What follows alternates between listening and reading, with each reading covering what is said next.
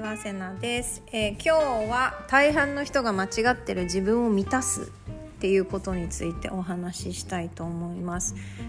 ちょっとねこれ保存版じゃないかなと自分で思っているんですけどめちゃめちゃ大事な話なのであの最後までお付き合いください。えー、幸せになるためにはまず自分を満たしましょうっていうのはあの皆さん一度はね聞いたことあるんじゃないかなっていうふうに思うんですよね。例えば本当に食べたいものを食べようとか心地いい空間に身を置こうとかときめくものを買おうとかあ具体的に言ったらお風呂でキャンドルを灯しましょうとかマッサージ行きましょうみたいないろいろあると思うんですけれどもこれねここだけやってもマジで意味ないので注意してくださいね。あの自分を満たそうと思って例えばケーキ食べたいなと思ってケーキ食べるとしますよね。でその後すぐにえー、でも記念日でもないのに自分にこんなお金使っちゃってよかったのかなとかすごいカロリー摂取しちゃったなとかなんならね食べながらあーでもなあの問題どうしたらいいんだろうとか明日からまた仕事かとかっていうふうに考えながら食べるとかねあとはなんか自分を大事にしようと思って、えー、自分を休ませてあげようと思って休暇を取る。で一日テレビを見たりしてねゴロゴロして一日過ごしました。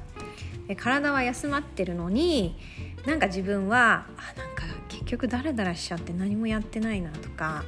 あでもなんか病気でもないのに休んじゃって申し訳なかったかなとかみんなに迷惑かけちゃってないかなみたいなことを思う。っていうのやってません？皆さん。自分を満たそうと思って、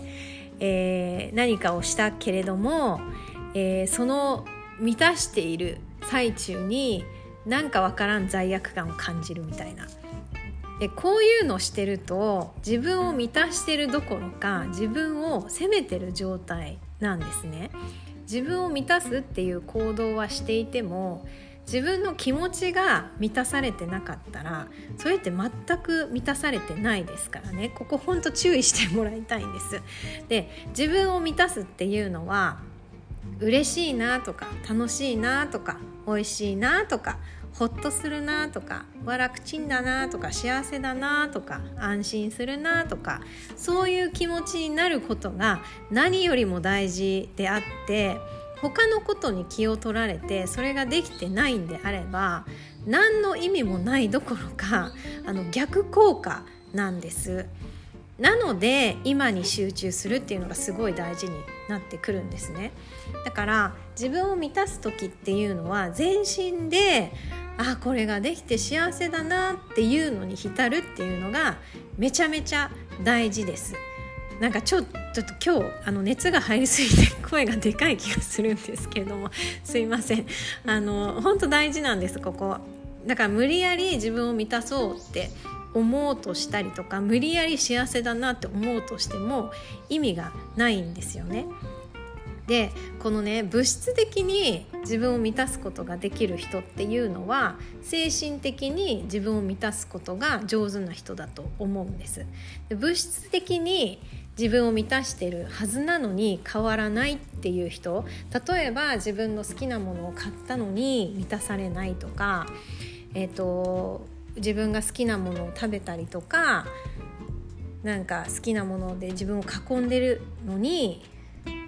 なんか変わらないっていう人っていうのは精神的に自分を満たしてあげられてないんじゃないかなっていうふうに思うんですね。でじゃあ精神的に自分を満たせるようになるためにはどうしたらいいの？っていうと、えー、まずね罪悪感を捨ててください。こんなことをして贅沢すぎるかもとか、えーと自分のためにこんなにお金使っちゃっていいのかなとか自分だけこんないい思いしてて申し訳ないなとか自分だけ楽してて申し訳ないなとかなんかそういう気持ちを一切捨てましょう罪悪感がある限り自分を満たすっていうことは難しいですであの前にもねどっかで書いたんですけど罪悪感ってね本当にいらないですで罪悪感ってね結構ねずるい感情だって私は思っていてだってさ本当はやりたいって思ってることがあるのに堂々とやっちゃったらなんか言われそうだから良くないのは自分でも分かってるんですけどっていうスタンスを取ってる状態なんですよね。だってさ周りに誰もいなくて何も言われないとしたらそれ堂々とやりますよねっていう話なんですよ。誰にも何にも言われないって分かってたら罪悪感なんて生まれてこないんですよね。なのにこの周りの目を気にして「いやいけないのはすごい分かってるんです」「いや本当申し訳ないと思ってるんです」っていう風にいい人風を装ってるだけなんですよ実は。だから罪悪感ってあの自己防衛でしかなくて一見ね人のことを思って申し訳なさそうにしていてなんかいい人風に見えるんですけれども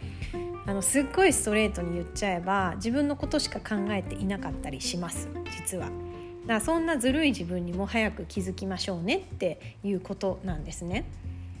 でまあ、その辺のことはあのブログの、えー、子供への罪悪感はいらないよ」っていう記事とか「罪悪感は誰のため?」っていう記事でも書いてありますのであのそこもちょっと読んでもらえるといいかなと思います。で、えーと、この罪悪感をなくすために大事なのが、えー、徹底的に自分をねぎらってあげるっていうことなんです自分に優しく寄り添ってあげるどんな自分も責めずに肯定してあげるどんな自分にも丸をしてあげる怠け者な自分にもサボりたい自分にも頑張れない自分にも自制できない自分とかやさぐれちゃう自分とか、えー、罪悪感を感じてしまうずるい自分にすら丸をする。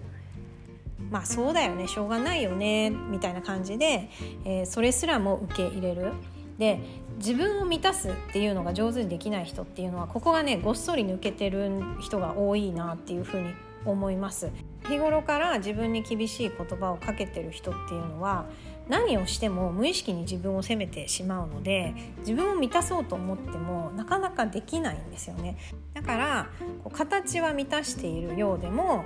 実は自分のことを責めてるから全然自分が満たされない。なのでそのねこう自分を満たしましょうっていう行動だけを真似しても全然意味がないんですね。で結果を焦る人って行動だけを真似てしまう傾向にあると思っているんですけれども行動の前のマインドっていうのがめっちゃ大事ですどういう意識でやってるのかとかどういう目的でやっているのかとかどこを抑えてなきゃいけないのかとかえ自分と何が違うのかっていうこのズレをねあの修正していかなきゃいけないんですよ。でこういうのがずれてくると全部がずれてきます。同じことを表面上ではねやっているように見えていてもその中身が全然違うっていうことなんですよね。なのでその最初に言ったように自分を責めてる状態で物質的に自分を満たそうとしても本当にあの意味がないし自分を責めることにつながるくらいならばやらない方がマシなぐらい意味がないです。であの受講生さんの中にもね一生懸命自分を満たそうとしてるのに何も変わらないっていう人もあの結構いたりするんですけどそれは自分を満たしている行動をとってるのに同時に不安になってるからなんですよ。まあ、それは無理ですよっていう話なんですね。からなんかこう満たせばうまくいくらしいからとりあえず自分を満たしましょうみたいな風に思って形だけを真似するっていう感じなんですよね。でこれってね,、あのー、ねどっかの国の見た目だけディズニーみたいなあのテーマパークと同じようなものであの見た目だけねあの、まあ、似てるか似てないかは置いといて見た目だけね似たようなものをしていてもそのもっと下にあるえー、動機とかコンセプトとか気持ちの部分がごっそり抜けてたらねあの同じように真似しても全く別物になるのであの表面だけじゃなくてね中身から理解しましょうねっていうことなんです。なので自分を満たしましょうっていうのは、えーと表面だけ満たすっていうことじゃなくて自分を心から満たしてあげるっていうことです。自分の心を、えー、幸せな気持ちにしたりとか楽しい気持ちにしたりとか安心した気持ちにするとかあのリラックスした気持ちにするっていうことですよね。でそれをするためにはまず自分が罪悪感を捨てなきゃいけなくて罪悪感を捨てるためには、えー、日頃から自分のことを徹底的にねぎらうっていうことができていないとなかなか難しいですよっていうことなので、えー、物質的にね自分を満たそうとしてるのになかなかうまくいかないなっていう方はまず自分をねぎらうっていうところから、えー、ぜひ始めてみてください。はい。この番組では自分のことを好きになって自分の可能性を信じられるようになるためのお話をシェアしています、